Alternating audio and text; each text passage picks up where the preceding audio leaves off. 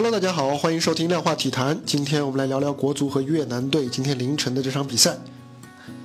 能够想到国足在本届世预赛十二强赛上的第一场胜利是来自越南，也能够想到越南如今的实力已经容不得国足小看了。但我们还是想不到啊，胜利会来的那么的艰难。在二比零领先的情况下，顽强的越南队在中场前将比分追平。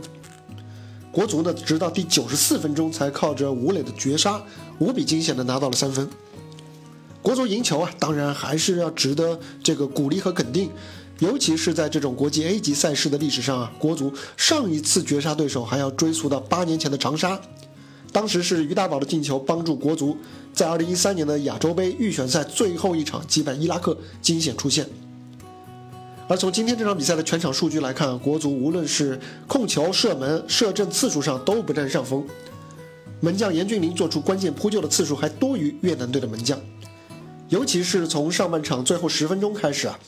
越南队在国足的后半场是连续获得机会，而比赛最后十分钟的两个进球，除了国足后防因为体能下降而出现这个注意力不够集中的因素之外呢，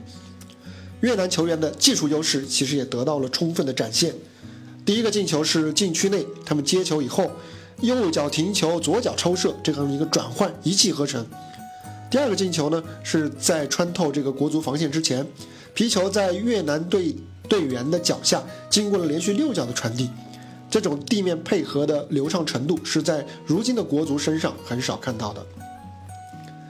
越南队都成了难啃的硬骨头啊！其实呢，这也不令人感到意外。就拿本届十二强赛来说，他们此前两场比赛分别是在一度领先，并且吃到红牌的情况下才被沙特队逆转，以及零比一小负给前一轮刚刚以三比零大胜国足的澳大利亚。而如果再把视线拉长呢，越南足球这些年的进步就更加明显了。作为目前这支越南队的主干啊，他们的球员九五年龄段的球员，此前曾经在这个二零一八年的中国 U 二三的亚洲杯上闯入决赛，还曾经在雅加达的亚运会上杀入四强。而他们九七年龄段的球员呢，则在二零一六年的 U 十九亚青赛上进入四强，还晋级了二零一七年的世青赛决赛圈。而反观我们国足呢，已经连续十六年无缘世青赛和世少赛这种级别的赛事了。作为中流砥柱的这个九零后球员，没有一个有青少年顶级赛事的经验。本场比赛双方的首发阵容的平均年龄，国足是三十岁，越南队是二十六岁。从人才储备的情况来看，咱们国足未来的轨迹啊，相比起越南来，甚至都难言乐观。二十年前的十月七号啊，国足击败了阿曼啊，我们在庆祝国足首次打入世界杯决赛圈，冲出亚洲，走向世界。二十年后，在当地时间的同一天，也是十月七号，我们却在庆祝国足险象环生的绝杀越南。这当中的落差也正应了那句玩笑式的对话啊：中国足球那倒退二十年，什么还有这种好事？当然了，万幸啊，国足最终还是赢下了越南。而范志毅当年的名言“再下去就要输越南了”，终究没有，暂时没有啊，没有一语成谶。国足最近几年在面对泰国、菲律宾和越南这些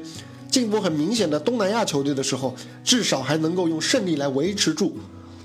自己的底线。而且啊，目前十二强赛的三三轮比赛过后，国足呢现在对自己的能力也有了更加准确的判断和定位。